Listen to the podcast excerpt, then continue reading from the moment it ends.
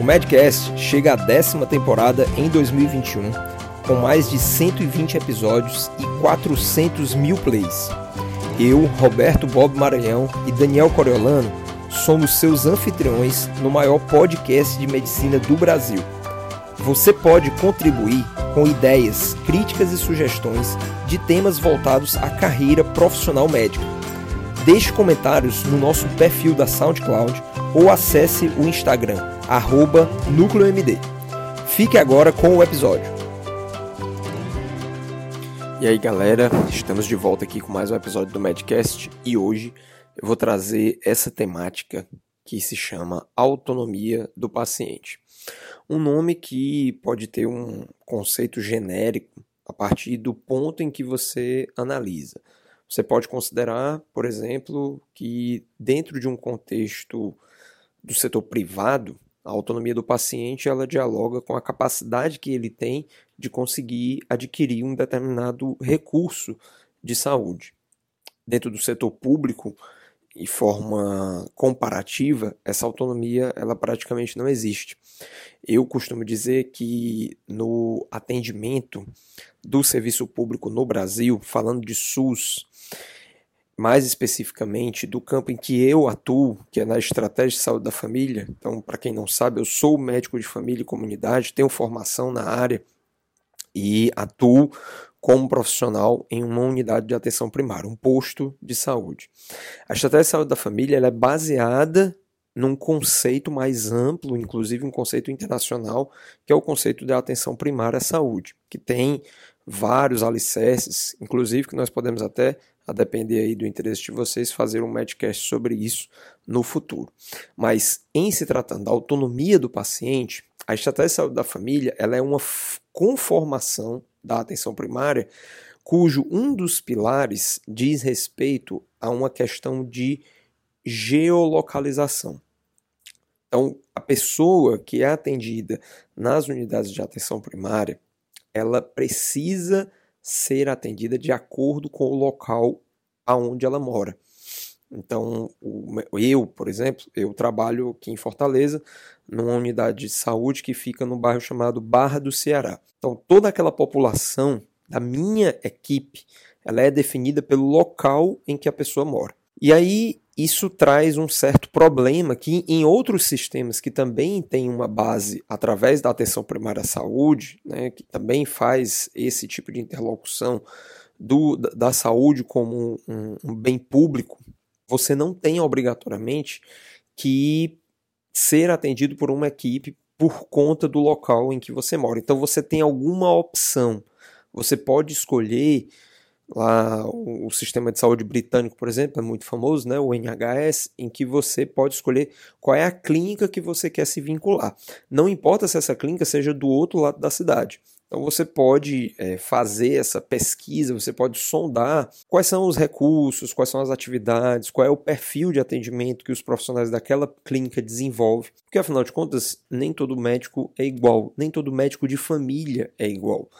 Nós temos sim uma base comum de formação, ou deveríamos ter, mas as especificidades que nós procuramos para que a gente possa engrandecer a nossa própria formação, ela é muito individual. Eu, por exemplo, eu tenho um interesse muito grande pelo campo dos cuidados paliativos e hoje tenho tido uma atuação também muito forte dentro de um campo da promoção da saúde, que é a questão alimentar, fazendo uma atuação específica a respeito de alimentação low carb, né, uma alimentação de baixo carboidrato. Mas isso sou eu, Roberto Bob, médico de família aqui de Fortaleza. Outros colegas podem ter, por exemplo, um interesse sobre é, a questão atual que está cada vez mais forte e crescendo e se desenvolvendo do uso dos canabinoides. E isso dentro de uma atuação na medicina de família e comunidade. Então, são muitos os caminhos. E o que isso tem a ver com a autonomia do paciente? Bem, tem tudo a ver.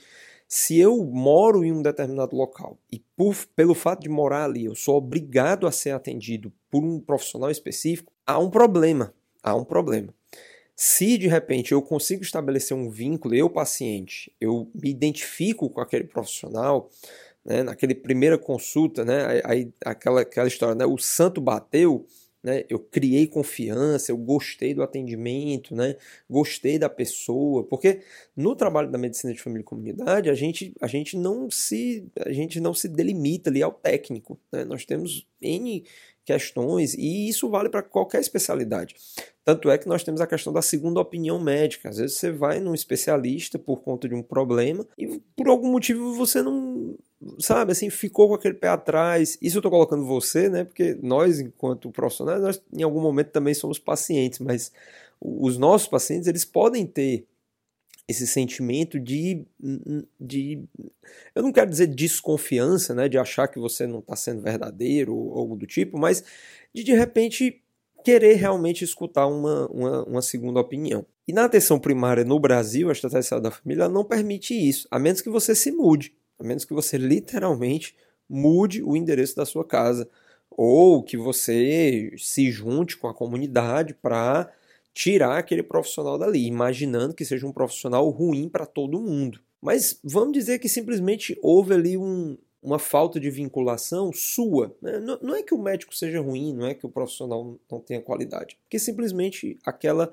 aquela vinculação não aconteceu. E, gente, isso é muito específico, muito, muito específico as pessoas elas se conectam por diversos motivos, né? diversas maneiras.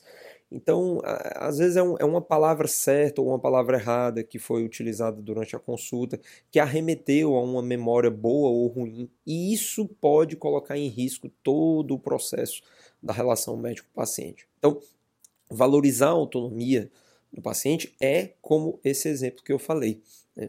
E aí eu quero trazer também um outro exemplo né, para enriquecer aqui o, o, nosso episódio.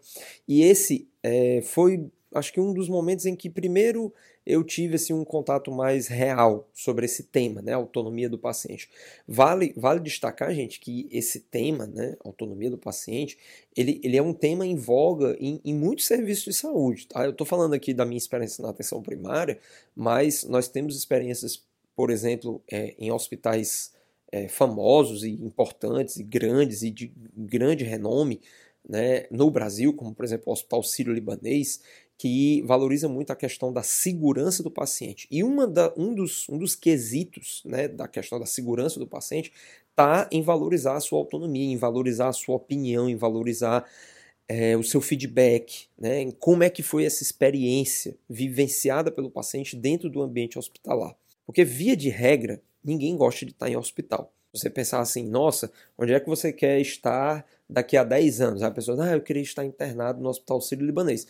Por melhor que o Hospital Sírio-Libanês possa ser, eu acho muito difícil alguém ter esse tipo de pensamento, né? É mais fácil a pessoa dizer que gostaria de estar hospedado num hotel, né? Em algum lugar, em algum lugar do mundo, né? Numa praia, enfim, mas não estar em um hospital realmente eu, eu acho pouco provável, né? Que uma pessoa de livre e espontânea vontade queira exprimir, né? Uma ideia como essa, né? Mas enfim, a, a grande questão é que a autonomia do paciente ela tem uma valorização muito grande quando nós nos colocamos no lugar daquela pessoa e aí fazemos aquele exercício da empatia. Então, durante uma especialização que eu fiz, né, foi um curso de pós-graduação que inclusive, né, eu estou aí ainda com algumas pendências para receber meu certificado.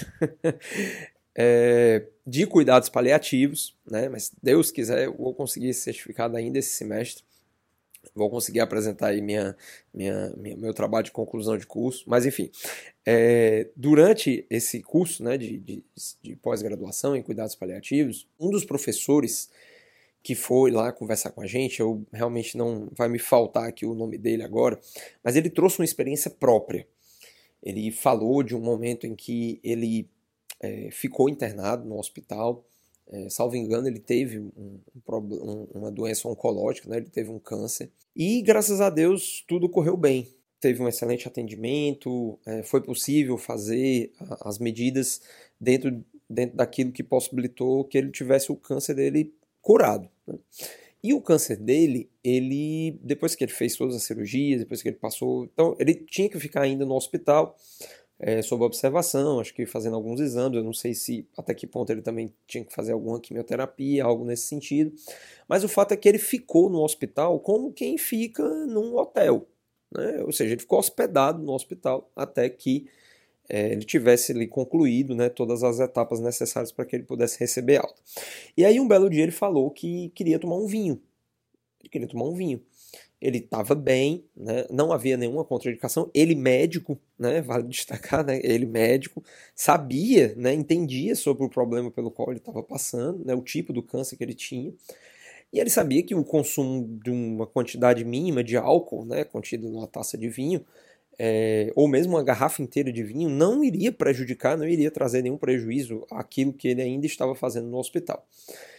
E para sua né, não tão grande surpresa, quando ele solicitou isso, ele prontamente foi negado. Né? Foi negado a ele o direito né, de poder beber uma taça de vinho, sendo que não havia nenhuma restrição do ponto de vista de saúde né, que impedisse ou que fosse trazer algum problema.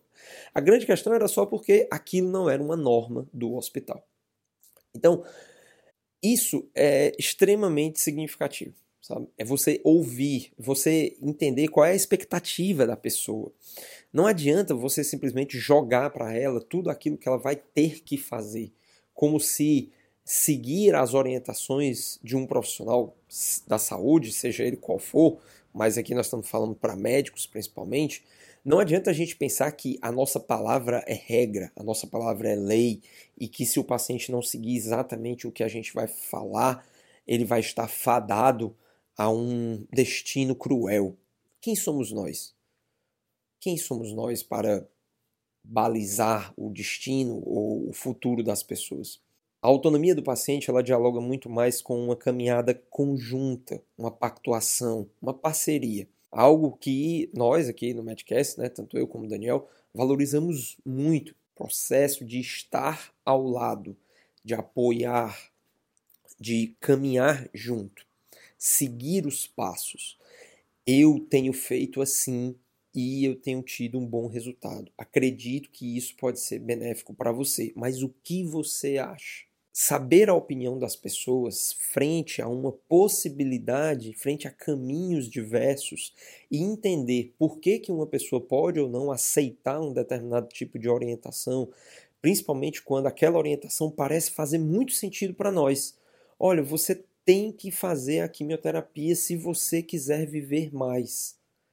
Porque para gente o importante é viver mais, é ter mais um ano de vida, ter mais dois anos de vida. Mas a história de vida do nosso paciente pode fazer com que ele pense: a minha missão aqui já acabou.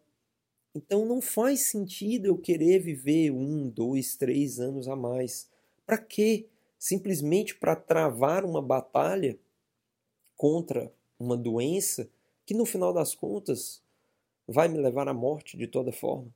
Entender o que a doença pode trazer de impacto na vida da pessoa e saber se ela está preparada ou se ela deseja combater aquilo, adiar aquele processo da morte, é essencial para que nós possamos estar de fato ao lado e apoiar os nossos pacientes autonomia do paciente.